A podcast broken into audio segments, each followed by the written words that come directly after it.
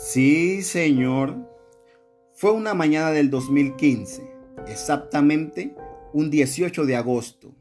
Un negrito tímido y nervioso decidía a qué institución irse. Solo tenía para escoger entre el río Naya y el Yurumangui, mas por el segundo me decidí y fue así como llegué a la Ester.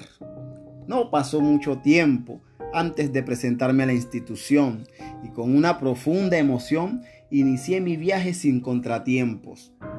Olver se llama el motorista y hasta Veneral del Carmen me llevó. Don Pedro Antonio me lo recomendó y con un 75 viajamos a toda prisa. El profe Weiner, muy diligente, ante la coordinadora me presentó y ella comedidamente almorzar me invitó mientras yo poco a poco iba conociendo a la gente.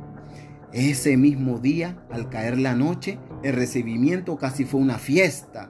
Juan Carlos, Moncho, Comilona, Francachela, amor y afectos por derroche.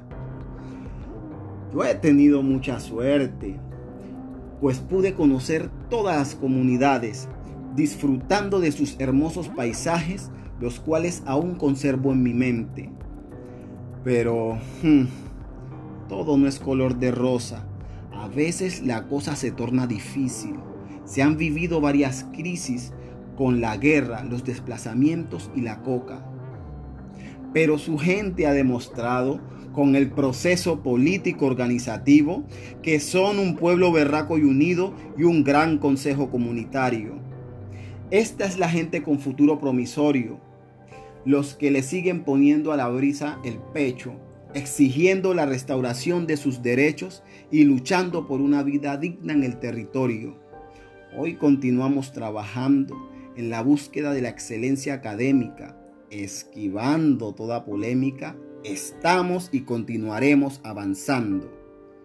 Ya demostramos que somos capaces. Ya muchos empiezan a mirarnos. Y aunque otros quieran descalificarnos, la comunidad escuela dará significativos avances.